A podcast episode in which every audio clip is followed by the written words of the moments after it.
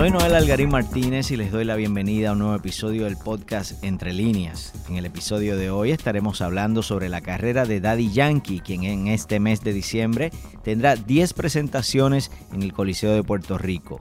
Todo un récord para esta instalación.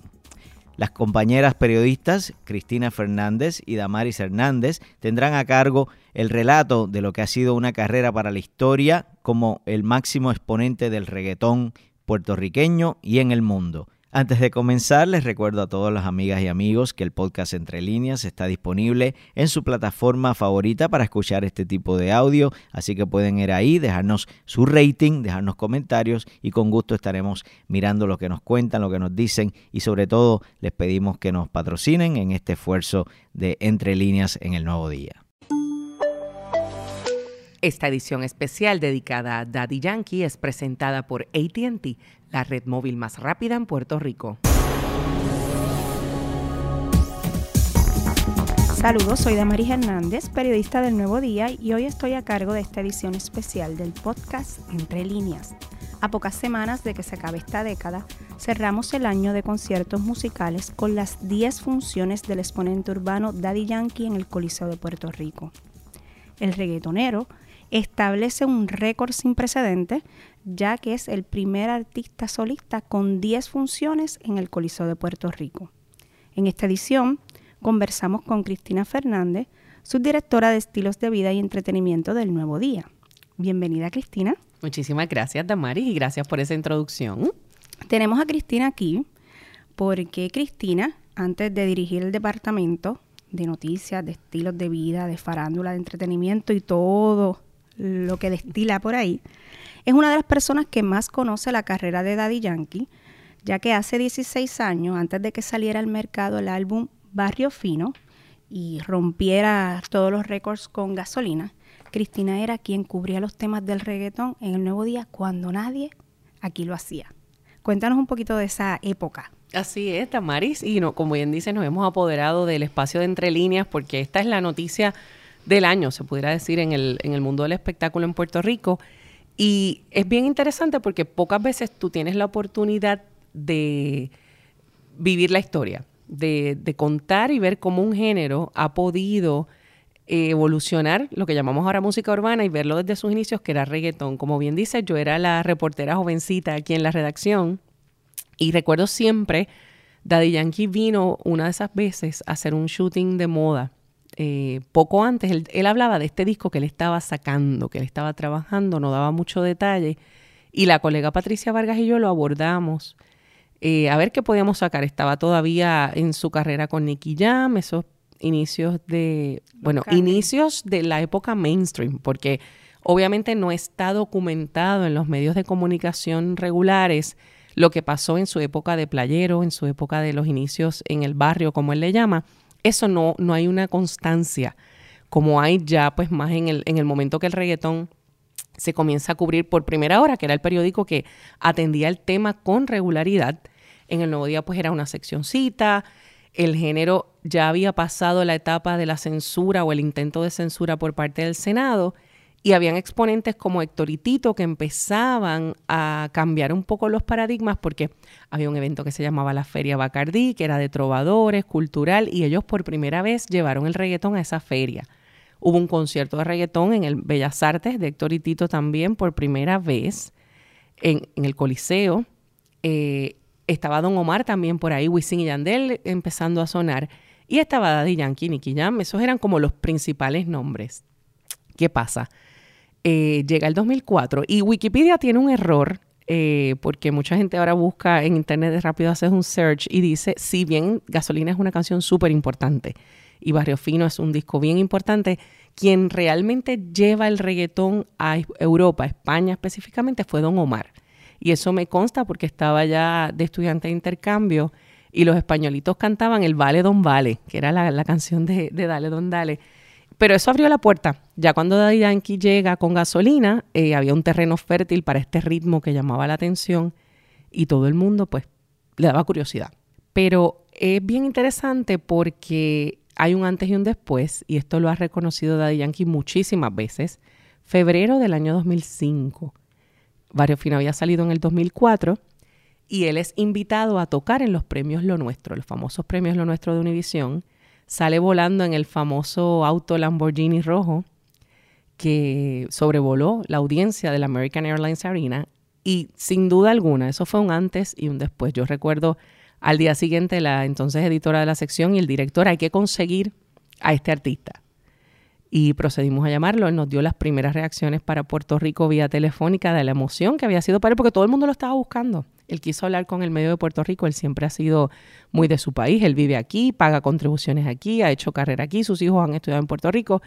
Y ese momento fue un antes y un después, sin duda alguna. Pero ¿cómo fueron esos primeros inicios? Porque Daddy Yankee se cría en Las Lomas, luego se casa y pasa a la comunidad de Villa Kennedy, pero creo que hasta él mismo es el que narra cómo fue esa primera presentación y dónde fue, no sé si la recuerdas. Eso es correcto, él estaba eh, ya viviendo en Villa Kennedy cuando ha estado, cuando estaba comenzando su carrera profesional y tuve la oportunidad de ir con él y con su hermano Nomar y una periodista del New York Times. Eh, fue bien emocionante. Fuimos hace unos años ya en el auto. Llegamos a la comunidad, uno ve como la gente lo saluda, te enseña dónde era su apartamento, pero ese primer momento donde él toca en una en un escenario, él lo recuerda con mucho entusiasmo y quiero quisiera que en palabras de él lo escuchemos en una entrevista reciente con la colega Mariela Fullana, donde nos habla de esa primera presentación. ¿Recuerdas ese primer momento a lo mejor que tú te atreviste a subirte una tarima y dijiste, hoy es el día, voy a meterme aquí a improvisar? ¿Cuál fue ese día? Eh, entiendo que fue en eh, Manantiales, eh, aquí en Puerto Rico, residencial y, wow, rompí el hielo, como digo yo, pero creo que fue ese día me dieron ganas de vomitar, me dieron que me dieron náusea, me dieron de todo, ¿sabes? Yo decía, ¿cómo puedo hacer esto? Este, pero fue uno de los momentos más importantes para mí porque empecé yo a, encontrarme a mí mismo dentro de, dentro de la tarima eh, y aprender a desenvolverme mucho más en vivo. Eh, lo que fue ese, ese entorno en los barrios, los caseríos, eso a mí me desarrolló muchísimo para estar donde estoy ahora mismo. Fue una escuela increíble porque el barrio es bien real, ¿sabes? Es crudo. Y me encanta esa crudeza porque ellos no son cheerleaders. Ese audio al que hace referencia fue en el residencial Los Manantiales, ¿correcto? Eso es correcto. Y él, él lo cuenta con mucha emoción, como escuchamos. Pero luego de esto pasó mucho tiempo, antes de ver al Daddy Yankee que, que todos conocemos. Ese 2005 fue bien importante en su carrera. Comenzó a escucharse en lugares donde el reggaetón jamás había llegado. Y hay que recordar, Damaris, que YouTube no existía, no existía Facebook, no existía Twitter. Llevar una canción al otro lado del mundo era literal montarse en el avión con el MP3 o el CD o enviar un, un, file que tardaba horas en descargar muchísimo para poder escucharlo. Y es curioso porque Daddy Yankee también comienza a entrar en el mercado de Estados Unidos. Había un pelotero que muchos conocemos, Jorge Posada, estaba activo en los New York Yankees. Y eso lo cubrimos aquí en el Nuevo Día. Jorge Posada pide que al momento del batear lo que le pusieran era la gasolina. Y así es como la gasolina entra en el Yankee Stadium para, para Daddy Yankee. Fue bien especial porque sabes que él quería ser pelotero en algún momento de, su vida. Y luego hay un intercambio deportivo y en Japón se empieza a escuchar la gasolina. Un, lector puertorriqueño que estaba allá nos llama a contarnos la anécdota y poco después Daddy Yankee fue de visita a Japón. Estuvo en París, hizo una gira por España. Esto fue mediados del 2005, es contratado por múltiples firmas para, hacer su imagen, Pepsi, eh, tiendas, tiendas por departamento, calzado deportivo, y comienza a generar muchísimo dinero y muchísimo interés en, la audiencia. Entonces, a partir de ahí, pues Barrio Fino fue como ese billboard que lo llevó a distintas partes del mundo, ese, esa oportunidad. De lo que tú recuerdas de esa época, ¿hay algo en particular que él destacaba de gasolina, de cómo ese éxito y cómo él abrazó ese éxito y se mantuvo con los pies en la tierra o no puedes recordarlo? Él, él siempre estaba bien seguro que ese iba a ser un gran disco. Él, eh, habíamos ido al estudio de Looney Tunes en Carolina, que ya no existe, en la avenida Iturregui, era un estudio maravilloso, y él contaba cómo en Puerto Rico habían hecho todo este proyecto. Luni siempre ha bromeado que esta canción de gasolina, hay todo un tema de los autores, obviamente el reggaetón tiene sus particularidades que muchas personas meten la mano en una canción, pero él no la firma, Si te fijas, la versión original no tiene lo que dicen los raperos Looney Tunes, Noriega, esa parte de, decir el, nombre del productor no lo tiene. Y Looney siempre bromeaba, he hecho la canción más importante de mi vida y no tiene el sello, Looney y los que participaron. Entonces, luego de Gasolina, él se preguntaba, ¿ahora qué? Era un disco bien completo, estaba Andy Montañez, había un vallenato, había muchas canciones que querían promocionarse y quería hacerse mucho trabajo, videos, había muchos planes con ese disco, pero eh, era como un momento del seguían llegando los récords. Billboard anunciaba que rompía otro récord, rompía otro récord de audiencia y estábamos ahí siempre documentando. Yo recuerdo que se nos ocurre, New York Times por primera vez decide enviar una periodista a Puerto Rico a estar con él. Lo que te comentaba ahorita que fuimos a Villa Kennedy, se nos ocurre llevarlo a la avenida Ponce de León al mediodía. ¿Y qué pasó allí? Cientos y cientos de jovencitas de todas y jovencitos de todas las escuelas públicas que estaban alrededor y colegios salieron.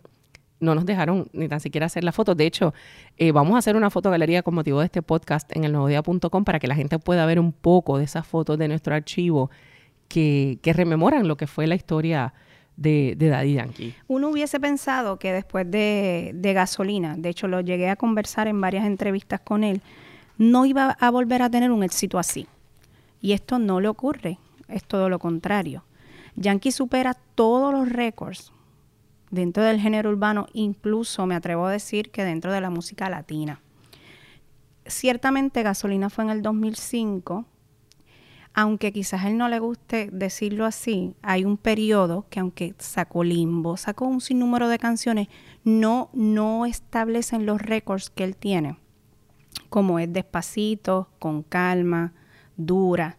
Vamos a repasar un poco meramente de, de los récords para que tengas idea o las personas que nos están escuchando, 42 millones de personas lo escuchan en la plataforma de Spotify. Nada más, mensualmente. Exactamente, 42 millones de personas, pocos artistas tienen ese récord. En el canal de YouTube de Daddy Yankee hay 26.1 millón de suscriptores al día de hoy, que también se dice fácil, pero 26.1 millones de suscriptores es otro de los récords que él tiene.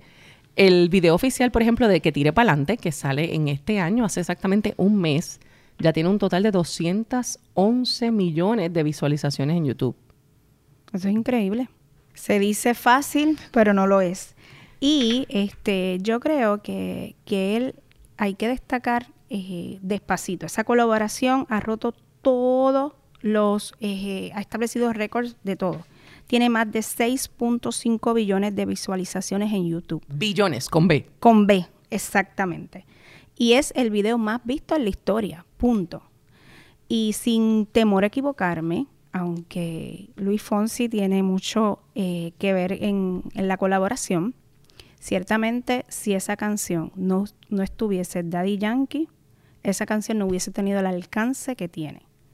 Y lo digo así sin que, sin pelos en la lengua, como decimos, porque el alcance de la música urbana eh, es, es absoluto en las redes sociales.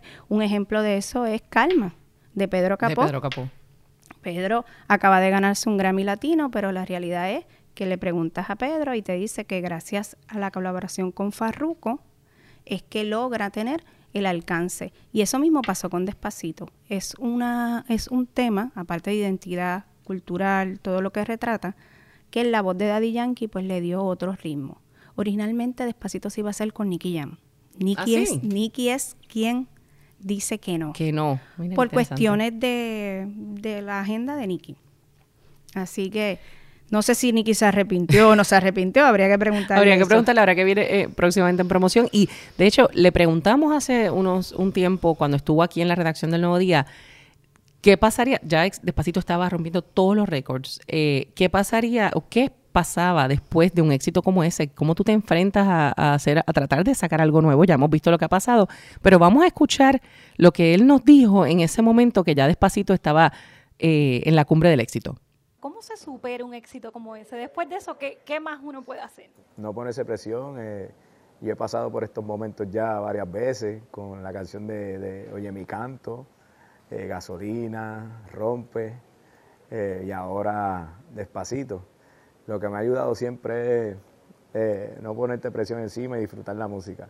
Ven aquí, no llega un momento en que no te cansa un poco que la gente se siga pidiendo la misma canción, despacito, despacito, no, no llega un momento que uno dice, ay Dios mío, otra vez. No, fíjate, no, en estos momentos me lo estoy disfrutando porque eh, me recuerda tanto esos momentos como las canciones que te mencioné, Gasolina, Rompe y mi canto, que donde quiera que iba, eh, eh, diferentes entidades, diferentes razas, diferentes personas y, continentes están cantando el tema. So, uno se tiene que sentir orgulloso, no todo el tiempo ocurre esta clase de fenómenos. So, para mí yo me lo disfruto como si fuera ayer. Yo me lo estoy disfrutando, pero al máximo. Ahí él lo ha dicho, Damaris. La clave del éxito es no ponerse presión. Y en aquel momento solo estaba despacito. Después de esto ha tenido dura, con calma, tire para adelante y toda la, lluvia de éxito que ha tenido. Así que él está clarísimo que no ponerse presión y disfrutar, disfrutarse la música es la clave. Precisamente, eh, Daddy Yankee inauguró recientemente el museo, el primer museo de reggaetón en el mundo. Está en el primer nivel de Plaza Las Américas. Y tú estuviste allí, fuiste de las pocas que estuvo allí. Varios medios eh, de comunicación locales estuvimos allí. Y la realidad es que quien visite el museo va a poder conocer 30 años de vida de Daddy Yankee. No, no estamos hablando de 30 años de carrera, no, 30 años de vida. El museo está dividido por etapas de vida del artista y la primera, a juicio mío y a muchos de colegas, es la más que impresiona. ¿Por qué? Ok. Eh, Daddy Yankee empieza el recorrido con la estampa de lo que fue un suceso que marcó su vida. Esto él lo ha hablado porque hay un tema que se llama 6 de enero, que él compuso y se dio a conocer en el 2012, que es lo que le sucedió a él después de en una balacera. Ustedes saben que Daddy Yankee está este cojo de, una pierna y es porque recibió un balazo. Él nunca habla tanto de ese suceso. Por eso es que suele ser muy revelador que cuando tú llegas a la sala es lo primero que te topas. ¿Qué te vas a topar allí? Sencillamente una guagua, que es una van donde Daddy Yankee se pudo esconder para entonces eh, proteger su vida. Okay. Allí hay un tocadisco, como era antes, la época del underground. Estamos hablando de que esto es antes del 2000, que la gente tiene que tener presente que todo esto ocurre antes del 2000, que es famoso. Y ahí hay una escultura levantada que es un tenis y unas coronas. Eso significa el Día de Reyes. Y hay manchas de pintura que recrean la sangre del artista tratando de huir de la, de la escena. Wow. Este, eso es lo primero que uno va a ver allí. ¿Y eso lo hizo quién, esa escultura? Yamil Guzmán. Fue el escultor que trabajó esa, esa pieza a petición del artista. Luego vas a pasar a la comunidad de Villa Kennedy, que es el primer espacio donde Daddy Yankee empieza a hacer el underground, esa música, esos primeros temas con DJ Playero que los mencionaste al principio y luego pasa a la etapa de que se hace un famoso, que es con barrio fino, la gasolina y todo lo demás. Cuando vas a esa primera etapa de Villa Kennedy, también tengo que destacar que está el parque donde jugaba pelota. Sí. Y hay un montón de fotografías del artista de pequeño, de los inicios como pelotero. O sea que es bien revelador. El, museo tiene eh, mucho espacio de, para, para uno poder conocer de su vida. Cuando Daddy Yankee eh, se presentó ante los medios, comentó que la elaboración de ese museo era gracias a su esposa Miredi González. Hay que destacar que, que esta mención es sumamente importante en la vida de Yankee, porque Yankee se ha mantenido por más de 20 años de carrera, lleva 25, dos años que sean, bien privado en su vida. Sí, él no hace, no suele hablar públicamente de su familia. Y a Miredis le dio todo el crédito y lo compartió porque Miredi fue la persona responsable de guardar cada memorabilia que ustedes van a ver allí. Desde el papelito de servilleta que dobló, desde esa primera presentación, el primer disco, los tenis que usó, todo. Y el mismo Yankee dice, yo no sé por qué ella hacía esto.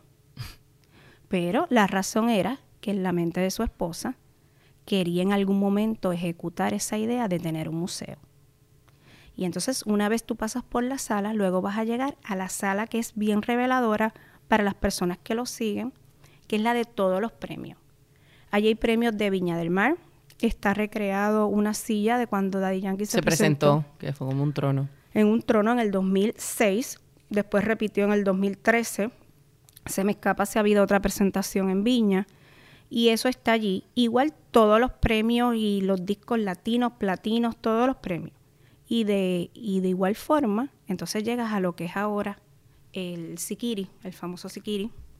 Y entonces utilizar la tecnología para bailar con él, hacer un viaje virtual, y todo el Sikiri, para los que no son tan tecnológicos, es el muñequito que tiene la cara de Daddy Yankee que sale en el video de Con Calma. Bien importante, Damaris, que no puedes llegar al museo y presentarte. Tienes que hacer una reservación a través de la página daddyyankee.com y van a estar hasta enero. Exactamente, enero 15. El artista de, ante pregunta de las prensa dijo que es probable que que se establezca en otro lugar, que la idea, que le encantaría que esa fuera la idea de llevarlo a otros espacios. Bueno, y antes de que cierre el museo, ya prontito comienzan y estaremos cubriendo en el nuevo día las 10 funciones, 10 funciones en el Coliseo de Puerto Rico. Tú que has estado cubriendo los conciertos de música urbana y haciendo las reseñas, ¿qué más o menos pudiéramos esperar si él ha adelantado algo? Mira, poco se sabe. Pero la realidad es que viniendo de Daddy Yankee va a ser una producción millonaria para que tengan idea, el museo sobrepasa el medio millón. La producción del museo. Del museo. Así que por ahí debe ir la, y un poquito más el concierto. Que está, es una producción de su amigo y, socio Rafi Pina, Mr. Sold Out, como se apoda, que, que, es el que está produciendo el concierto. Exactamente. Y también fue la persona, el productor que también llevó con éxito a Don Omar, no sé si lo recuerdas, y a Daddy Yankee en aquellos conciertos que se presentaron juntos y que, recorrieron varias ciudades, no solo en Puerto Rico, sino otros destinos. ¿Qué podemos esperar del concierto? Daddy Yankee ha tenido un sinnúmero de colaboraciones con artistas. La única que ya se sabe, porque el propio Nicky Jam eh, lo, reveló, lo reveló, es que va a estar Nicky, porque van a recordar esa época de los Cangri, donde el Daddy Yankee no era comercial y usaba una que otra palabrita por ahí este, no fuerte. fuerte. Y debemos esperar eh, colaboraciones como con Nati Natacha, quién sabe si Pitbull. Eh, yo me atrevo a decir que Natalia Jiménez, que hace poco lo vimos grabando algo, eh, Lunay, Bad Bunny, eso es lo que la gente debe estar esperando. Y Yandel. Wisin y Yandel, y deben haber unas cuantas por ahí. A nivel de producción debe ser, y no me atrevo a decirlo de manera hasta que no lo vea, debe ser el mejor concierto del año. Esto lo digo y habría que ver a nivel de producción si, si se puede comparar con el de Bad Bunny, que fue un gran concierto en el Coliseo a nivel de tecnología. No dudo que con el nivel de tecnología que Daddy Yankee está presentando en sus propuestas, veamos una cosa sin precedentes. Y claro que en los videos, por ejemplo, sus videos dirigidos por Carlos Pérez, que fue el caso de Dura, con Dura fue bien interesante porque él había mencionado que estábamos en la época del trap, de hecho, eh, ha mencionado en varias entrevistas que él no tiene ningún problema con géneros que la gente apoye. Y justo cuando estaba este boom del trap y todo lo que hemos visto con Bad Bunny, él dice, yo voy a sacar una canción para que la gente vuelva a bailar, para que recuerden los ritmos, para que tenga la estética de los 90 y ahí es que llega Dura. Ya vimos lo que ha pasado visualmente con Dura y lo que sigue pasando con, con Calma y ahora que tire para adelante. Así que vamos a estar pendientes, con, manténganse conectados al nuevodía.com para saber todo lo que acontece en esa serie de funciones de Daddy Yankee que comienzan a partir del 5 de diciembre. Allí vamos a estar para perrear, allí vamos a estar para bailar, para reseñar la, el espectáculo y, y, para disfrutar de uno de los artistas más grandes del género urbano. Amén de las críticas, de lo que ha pasado en el género, es el artista más importante en Puerto Rico en este momento. Muchísimas gracias, Tamaris, por el tiempo. Gracias a ti. Así que nos mantenemos conectados al para todos los detalles.